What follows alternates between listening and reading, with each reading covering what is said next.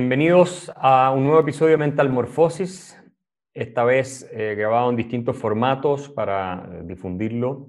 Eh, gracias a todos los que han apoyado el podcast hasta ahora y a los que quieran suscribirse, por favor, recuérdenselos y recomienden esto porque creo que los tiempos que corren son muy importantes en términos de debate intelectual, especialmente en un país como Chile, pero en general en toda América Latina. Y en esta ocasión, en este episodio, tendremos eh, por primera vez un invitado donde vamos a conversar de los temas que eh, están sucediendo en la región y que viene como anillo al dedo porque justamente eh, estamos viendo explosiones o al menos manifestaciones bastante importantes en Cuba, que ha sido por muchos años, décadas, eh, básicamente el bastión del marxismo en América Latina. Pero antes de entrar a analizar eso, quería comentarles que está con nosotros el académico venezolano Eugenio Guerrero, que ha escrito bastante sobre el asunto populismo y a mi juicio es uno de los que más sabe eh, de estos temas hoy en Chile y en América Latina, a pesar de su juventud eh, trabaja también eh, con la Fundación para el Progreso y tiene, insisto, libros, tiene artículos. Eh, yo lo conocí, de hecho, hace muchos años en Caracas, Venezuela, si no me equivoco. por lo menos tus libros los había leído y los tengo citados en El engaño populista y en otras partes. Así que, Eugenio, muchas gracias por estar con nosotros y conversar este asunto tan importante que tiene que ver con el socialismo del siglo XXI, el populismo, las asambleas constituyentes y otros más que vamos a comentar en los minutos que siguen. Bueno, eh, primero que nada, muchas gracias Axel por, por, la, por la, presentación, bueno, por, por, la, la, amistad en libertad. Eh, y bueno, eh, para mí es un honor participar en tu podcast, no solamente porque, bueno, eres influencia en, en América Latina y en todo el mundo de habla hispana en función de la lucha por la libertad, sino que has inspirado que otras personas se sumen a ellas y entre esas yo mismo, ¿no? Eh, desde Se dice libertad, bueno, yo empecé leyendo también tus libros y a partir de allí, bueno, toda la lucha se termina consolidando por la referencia que eres en América Latina y en el mundo hispanohablante. Yo creo que gran parte de los jóvenes hoy en día formamos parte de esta lucha porque ha tenido un ingrediente allí el impulso que tú has dado desde, desde el Chile que viene, desde la fatal ignorancia. Así que para mí es un placer y un honor participar en tu podcast Metamorfosis. muchas gracias por tus palabras, Eugenio. La verdad es que a estas alturas empiezo yo también a cosechar porque he aprendido mucho con tus análisis eh, sobre América Latina eh, y tu conocimiento tan detallado sobre los distintos procesos, entre comillas, revolucionarios que hemos experimentado desde tu país natal, eh, que es Venezuela, hasta otros lugares, Ecuador, Bolivia, en fin, otros más que vamos a comentar. Pero lo primero que quisiera conversar contigo tiene que ver con lo que estamos viviendo en Cuba estos días. Estamos asistiendo a manifestaciones eh, ciudadanas en contra de la dictadura eh, comunista en Cuba. Como no se habían visto, yo no tengo memoria de haber visto algo parecido, tal vez lo hubo en algún minuto, pero yo nunca he visto algo así aparentemente muy eh, afectados por la escasez de alimentos, de productos en un país miserable, eh, que siempre lo ha sido, digamos, desde la revolución en adelante, porque la verdad es que cuando llega Castro al poder, Cuba era uno de los países con niveles de desarrollo más altos de América Latina. Eh, y eso dura un tiempo, pero después lo empiezan a arruinar. ¿Cómo haces tú la lectura de lo que está pasando hoy en Cuba? Primero, ¿qué es lo que está ocurriendo desde tu punto de vista en Cuba? ¿Cuáles son los factores que lo están eh? Y, cómo crees que se va a proyectar sobre América Latina esto? Mira, yo coincido totalmente contigo, Axel. Esto, yo también, o sea, yo no tengo registro de que algo así tan masivo eh, haya tenido un epicentro tan profundo en Cuba como ahora. Es impresionante. Ahora, la disidencia cubana ha, eh, ha perdido el miedo desde hace muchísimo tiempo, ¿no? Eh, el poder acceder a Internet, no por medios oficiales, ha sido una práctica de la disidencia cubana hace muchísimos años. Y esto ha permitido que puedan eh, formarse eh, leyendo papers, libros, conociendo la otra realidad, básicamente no la, la, doctrina por medio del sistema educativo. Y esto ha permitido en cierta manera, o sea, lo que es el Internet y la influencia de las ideas de la libertad, esto ha permitido que no solamente se quede la disidencia cubana en aquellos que la iniciaron en algún momento y que fueron eh, gradualmente envejeciendo, sino que hay un cúmulo de jóvenes que a pesar de no haber, de haber nacido sin tener una referencia propia de libertad en algún momento en su vida, comienzan a ser contagiados por estas generaciones anteriores que le irradiaron esta lucha eh, con gallardía. ¿Qué pasa? A, través de ello, ellos han hecho público, con Joanny Sánchez, entre, entre muchas, Laritza, claro. Divenser, por ejemplo, Hildebrand Chaviano, Benito Fojaco, eh, eh, referentes y líderes que han expuesto cómo es la violación sistemática de los derechos humanos en Cuba, que antes no estaba a disposición de las personas. Desde que ellos televisaban los fusilamientos, como que no les fue muy bien con eso, porque terminaron mostrando su naturaleza criminal, o sea, por parte del régimen, y llegó un momento que a partir de allí, como toda referencia internacional, tenía que ser eh, tenía que ser evitada. Entonces, esto eh, se conecta con la pandemia, o sea, ya habían empezado, eh, Rosa María Payá ya había enfatizado varios cúmulos de pequeñas protestas con respecto al manejo de la pandemia y la supresión de las libertades en Cuba. Pero esto se terminó gestando de una manera más masiva, incluso nacional, a partir de que termina por colapsar el sistema, el sistema de salud cubano con respecto a eh, lo que se demanda para poder atender la crisis sanitaria y esto se termina conectando con el tema de la libertad. La libertad en Cuba, a pesar, de, eh, Axel, de tener una dictadura totalitaria de partido único eh, criminal, ha venido naciendo la libertad en medio de ello de una manera impresionante, incluso culturalmente, desde la música, o sea, con sus principales artistas, por ejemplo, hasta los movimientos políticos inspirados por estas generaciones anteriores y que hoy en día vemos a muchos jóvenes eh, protagonizando esta lucha.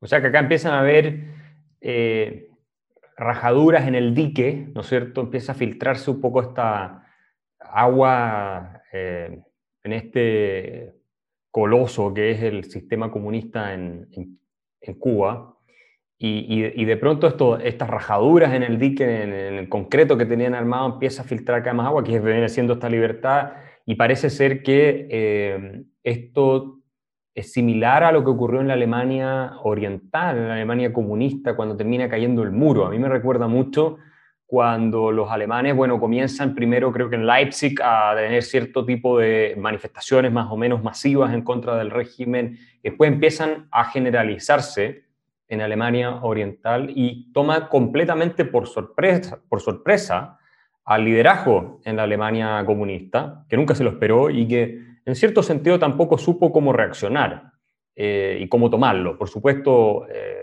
siempre existió la idea de reprimir, como ahora se está viendo en Cuba, y todo ese tema. Em, ¿Tú crees que esto puede eh, seguir así hasta que el régimen se termine por desmoronar o es muy prematuro hacer un análisis de ese tipo en estos momentos? Yo creo que sí, que es muy prematuro, pero es porque, mira, eh, en Venezuela el, G2 cubano prácticamente es el principal asesor de cómo agotar a una oposición. O sea, si alguien sabe cómo agotar una oposición en un cúmulo de protestas es la dictadura cubana. Y básicamente lo que yo pienso, lo que he venido analizando en estos días, Axel, es que posiblemente apliquen la misma la misma visión. A mí me impresionó mucho, incluso como salió Díaz Canel, eh, queriendo enfrentar esto como si fuese una guerra, no de una manera más elaborada como lo hacía el chavismo en cierta, en cierta manera. O sea, no, no jugaba solamente a la confrontación, sino también a la justificación de esa confrontación por, eh, medios de narrativas muchísimo más elaboradas. Y por ende, también de técnicas de agotamiento de la propia oposición que hay una violación de los derechos humanos eh, eh, impresionante, pero también hay un plan de agote, como protestas y protestas sin, sin generar resultados realmente en el cambio institucional, por un lado, y por otro lado, cómo comienza a examinar sistemáticamente las bases de oposición de los diferentes grupos, localizando los líderes. Eso fue básicamente lo que hicieron a Venezuela a partir de una infiltración brutal que empezó con médicos cubanos y que primero fueron 2.000, después ascendieron a, a 10.000, luego hasta 15.000, que luego ya propiamente tenemos hoy día lo que es un ejército de ocupación. Entonces, yo lo que pienso, conectándolo con Cuba, es que ellos van a jugar eh, prácticamente al agote, a, a, minar sus bases con respecto a los principales liderazgos que movilizan, pero a mi criterio, esto ya no da marcha atrás en términos de que Cuba no se va a mantener de la misma manera por estos 62 años que ha habido dictadura totalitaria cubana hasta el momento, no se va a mantener de la misma manera, sino que por el contrario, esto va a ser un paso para gradualmente conquistando la libertad. Pero de un puñado lo dudo muchísimo. ¿Por qué? Porque no hay una cultura de, disidencia efectiva contra un régimen, eh, o sea, contra el régimen cubano como para neutralizarlo, es lo que trato de decir. Porque ha sido muy inteligente eh, el régimen cubano para sembrar el terror y el miedo. Entonces, por ende, yo dudo mucho que haya un aprendizaje ah, eh, instantáneo para poder eh, derribarlo, pero sí pienso que gradualmente esto va a ir consolidando la libertad en el tiempo. No sé qué piensas tú. Eh, no, yo estoy de acuerdo contigo, es prematuro suponer o asumir que se va a caer, ¿no es cierto?, el régimen cubano tan colosalmente como fue el caso de la Alemania oriental y occidental, sobre todo por las diferencias que hay, tanto geopolíticas como la Unión Soviética ya venía completamente eh, en un proceso de desarme cuando cae el muro de Berlín, y varios de esos eh, elementos me hacen dudarlo, pero lo que te quería eh, preguntar, la relación Cuba-Venezuela, que es obviamente esencial acá, en todo el análisis regional, ni siquiera entre estos dos países, sino para todo lo que es América Latina. Sabemos que Cuba se financió durante décadas de la Unión Soviética porque era un desastre. Era una isla que antes era riquísima por el turismo, por su producción, por diversas razones. Eh, bueno, el comunismo, por supuesto, la terminó por arruinar completamente. Eh, pero después Venezuela financió fuertemente a Cuba con toda esa riqueza petrolera que, tuvieron. Eh, y hoy parece ser que no hay nadie que financie a Cuba. Entonces, eh, debe haber algo de narcotráfico que le llega financiamiento por ese lado. Siempre tuvieron los Castro con el narcotráfico un vínculo. Eh, la, pandemia además debe haber cortado el turismo fuertemente, el, que iba. Y entonces están viendo la realidad, que además tenían un sistema de salud miserable. Eh, y siempre lo han tenido. Una de las grandes mentiras que se cuentan es que el sistema de salud cubano era bueno, eso es falso. La verdad es que eso es porque ellos reportaban sus propios indicadores a la ONU y la ONU los toma como si fueran ciertos. O sea, es una cosa ridícula. Pero cuéntame un poco, eh, o cuéntanos en realidad, porque este es otro de los temas que no se conocen bien, ¿cómo fue la influencia de Cuba en todo el proceso de gestación eh, de la dictadura en Venezuela? ¿Y, en qué situación está esa relación hoy entre Venezuela y la dictadura cubana? Sí, mira, yo estoy muy de acuerdo con lo, con lo que comentas. Mira, para mí la influencia de Cuba ha logrado tener el impacto cuasi exótico en, Latinoamérica y en Europa, bueno, que poco a poco se va eh, dilapidando, claro está, eh, prácticamente porque hemos tenido eh, muchas repúblicas cómplices de, ello. Y eso no está ocurriendo hoy de manera tan evidente. Y los organismos internacionales básicamente han mantenido intacto a Cuba por, tener, por creer en cierta medida en un creo revolucionario como el, como el que Fidel en algún momento defendió. El tema es que cuando inicia esto, o sea, cuando inicia la, la infiltración, inicia una infiltración porque primero hubo un intentón de golpe de Estado eh, en Venezuela en los, años, eh, en los años 60, cuando llega Rómulo Betancourt a la presidencia, se intentó eh, precisamente un golpe de Estado, o sea, una invasión armada precisamente para tomar el poder, pero como no, como no le resultó, básicamente empezó una infiltración de las Fuerzas Armadas. Esta, esta, infiltración de las Fuerzas Armadas comenzó a rendir fruto ya en las postrimerías del siglo XX, cuando incluso eh, Hugo Chávez es resultado de esa infiltración del castrismo por medio de las Fuerzas Armadas en Venezuela. Y lógicamente a través de la cultura que se hizo en las principales universidades. Acuérdate que cuando llega la Revolución Cubana en 1959, todavía no se había ni siquiera declarado en comunista y ya había eh, cierto fervor revolucionario en las principales universidades de, Latinoamérica. Pero cuando se hace ya revolucionaria, eh, en cierto sentido, la infiltración empezó por, esas, por esa forma. Incluso cuando se reúne Fidel Castro con Rómulo Betancourt. Rómulo Betancourt era un comunista, confeso, en su juventud, incluso participó en, la fundación del Partido Comunista de Costa Rica.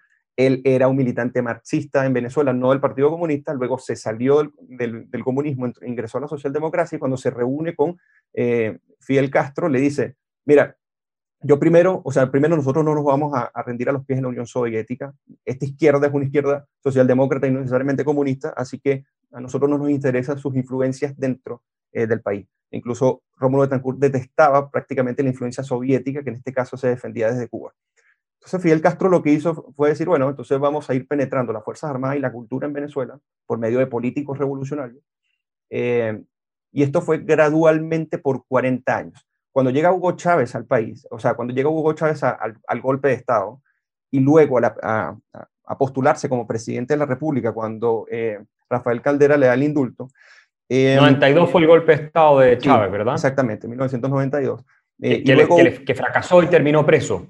¿Mm? Exactamente, él, fracasa en esta intentona de golpe, termina, eh, termina eh, preso, pero este, se había hecho ya popular. O sea, básicamente no es que la población en general quería a, Chávez en el poder, pues se había hecho ya popular porque la corrupción, Axel, que había en Venezuela en ese momento y podríamos decir la descomposición del sistema político institucional, institucional de Venezuela fue tan fuerte que cuando, cuando en 1992 Chávez da el golpe, incluso Rafael Caldera, que fue el, el último presidente de la, de la, República Civil, si podríamos decir, él validó el, el, golpe de Chávez en un discurso en el Congreso. Básicamente como que justificó la violencia y las razones por las cuales llevaron al golpe de Estado. Y esto fue eh, impresionante porque si un político como Rafael Caldera termina cediendo a este tipo de violencia y validándola en el Congreso, esto termina dando cierto pie para que esta persona pueda catapultarse en lo político. Pero cuando se ¿Qué partido, qué, partido era Caldera si tú lo compararas con, el, con Chile? ¿De qué, ¿A qué partido hubiera pertenecido acá? ¿La democracia eh, cristiana? Sí, COPEI, la democracia cristiana, un partido social cristiano. Claro. que, bueno, como tú, eh, bueno, como tú bien sabes, el social cristianismo, cuando no, cuando no se parece, por, por ejemplo, el ordoliberalismo alemán, termina por justificar, o sea, solamente es en esa parte el, el ordoliberalismo alemán que realmente son, tiene un componente liberal pero de resto terminan en cierta medida justificando ciertas actitudes autoritarias, y no solamente en este sentido, sino también del fascismo en algún momento. Entonces, pero en el caso de Venezuela, por ejemplo, eh, hubo una validación de este autoritarismo eh, de Chávez, y cuando el indulta a Chávez, o sea, sale de la cárcel Chávez por lo, la social cristiana. ¿Cuánto tiempo alcanzó a estar preso Chávez hasta que lo indultó Caldera? No alcanzó a estar un año, ¿verdad? Eh, no, o sea, eh, él entra preso en el 92, o sea, apenas eh, finaliza y apenas Caldera toma la presidencia, sí, por, por lo menos unos tres años, quizás. Alcanzó a estar tres años preso. Sí, este, no, el, el dato no lo recuerdo muy bien, pero sí sé que cuando llega, cuando se da el golpe de Estado, luego finaliza el, el, gobierno Carlos Andrés Pérez, luego toma Ramos J. Velázquez y luego inicia Rafael Caldera, sí, más o menos, más o menos como eso quizás quizás un poco menos. Pero el tema es que cuando sale ya era popular, pero era considerado en cierta medida un loco al inicio, porque, bueno, hacía mítines, eh, Axel, no sé, parado en, banquillos en los diferentes parques, como una especie de predicador evangélico sobre eh, el nacionalismo y el bolivarianismo. Incluso cuando Chávez se hace popular, él no llegó con, con, la mentalidad socialista, aunque todo el mundo ya lo sabía porque él se había reunido con Fidel Castro, y él quería copiarse o tomar como referencia la tercera vía esta que desarrolló Anthony Giddens y que estaba representada por Tony Blair. Entonces ese fue el discurso de él. El mm. discurso de él fue venderse como una especie de socialdemócrata moderno en el que iba a respetar la propiedad privada. Incluso eh, Jaime Bailey, por ejemplo, Oscar Llanes, le hicieron varias entrevistas a, a Chávez en la cual él decía que él no tenía nada que ver con, ni, con, ni con figuras de expropiación, ni con ley de medios, ni con perseguir a la disidencia, porque su proyecto básicamente se enfocaba en, en este modelo de tercera vía. Incluso cuando ¿Y él creía eso, Eugenio, o era una pantalla, era una estrategia para llegar al poder y luego desarrollar su, su proyecto, o cambió una vez estando en el poder? ¿Qué pasó ahí? No, bueno, a mi juicio, él siempre lo tuvo en mente. Él, él perteneció a, a, grupos revolucionarios dentro del ejército. Por ah, ende, ya tiene una mentalidad eh, revolucionaria comunista, sino que cuando llega, eh, eso no empatizaba mucho en Venezuela, porque los comunistas eran, hicieron mucho daño en Venezuela con mucha violencia, ¿okay? y por ende no eran agradables a la cultura política de ese momento en Venezuela. Y si él llegaba directamente diciendo que era un comunista y que iba a, generar un gobierno comunista, posiblemente no iba a salir electo. Incluso Chávez se, se llega a declarar comunista en el, a finales del 2005. Allí es donde él se declara marxista. Un año después comienzan las políticas públicas socialistas y luego viene la reforma constitucional del 2007, que termina por perder y terminó imponiendo ya a partir del 2008. Y ahí quiero ir a un, a un asunto que es, que es decisivo también para lo que está pasando en Chile hoy día. Chávez llega al poder, la elección fue el 98, ¿verdad? Sí, la, la que gana Chávez. Exacto. Él llega al poder y el año, y él dice, juro sobre esta moribunda constitución. Recuerdo yo que ese es el juramento que hace.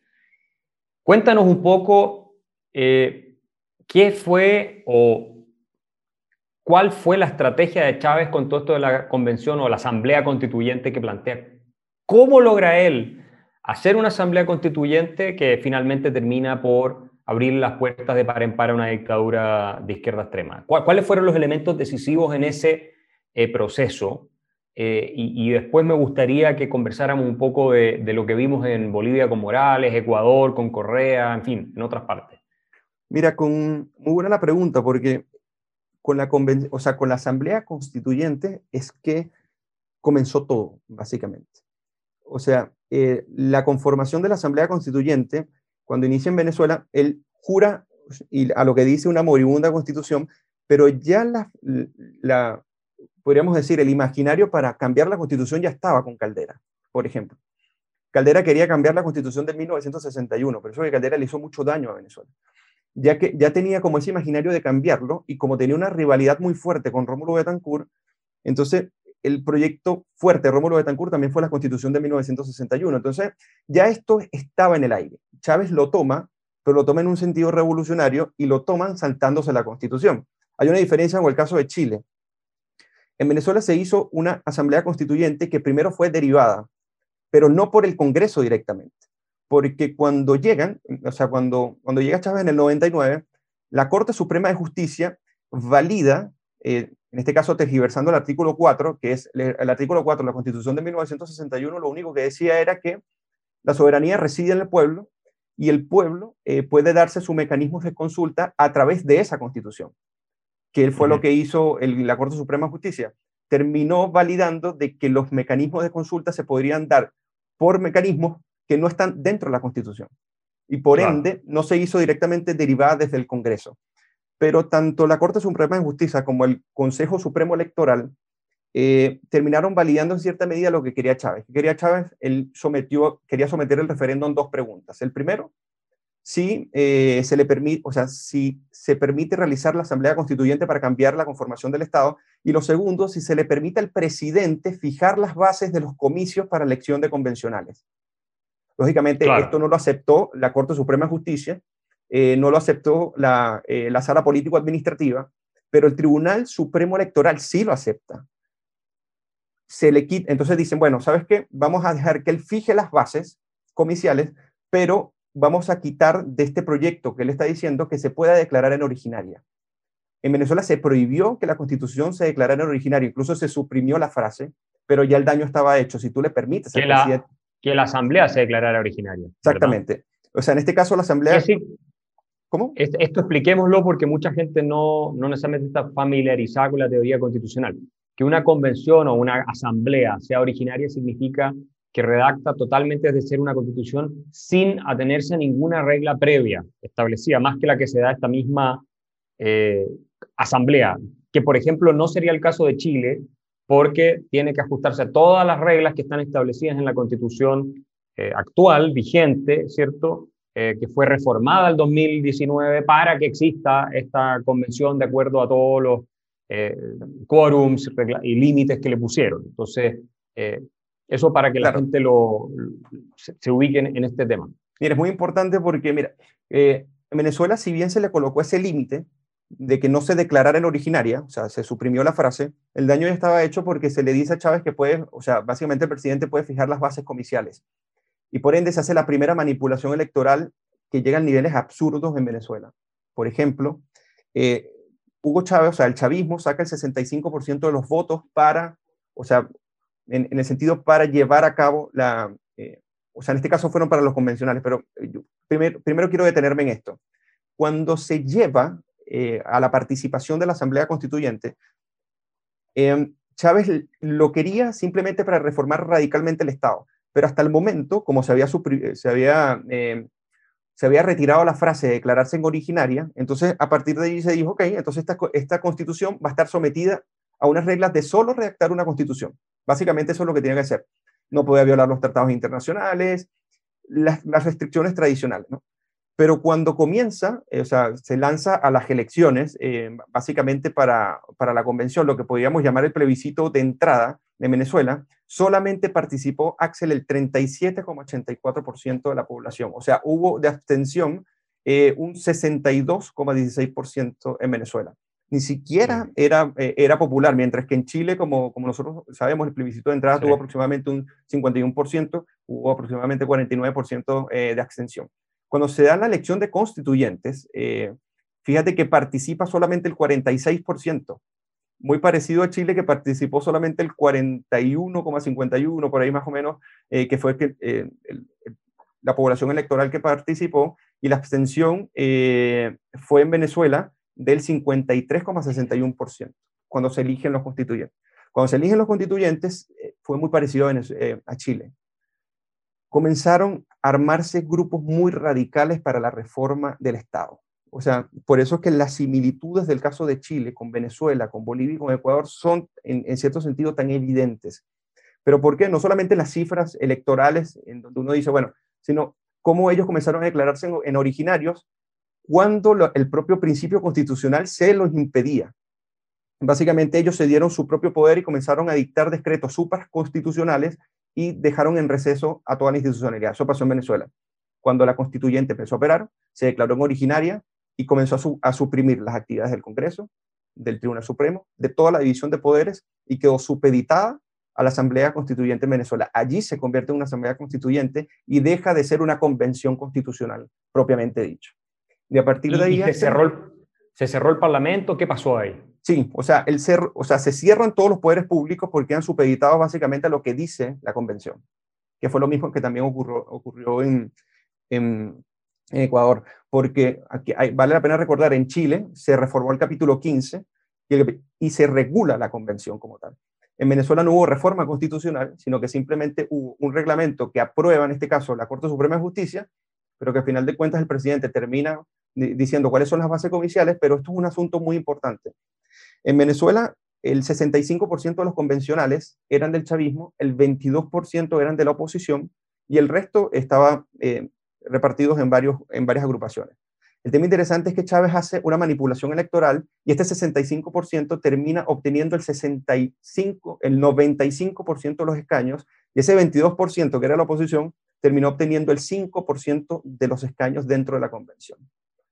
Entonces, el nivel hegemónico con el que se pudo manejar la, convención, la Asamblea Constituyente en Venezuela fue terrible, porque también, Axel, eh, la aprobación no era por dos tercios como se hizo acá en Chile por ejemplo, sino que era por mayoría absoluta, o sea, el 50 más 1%.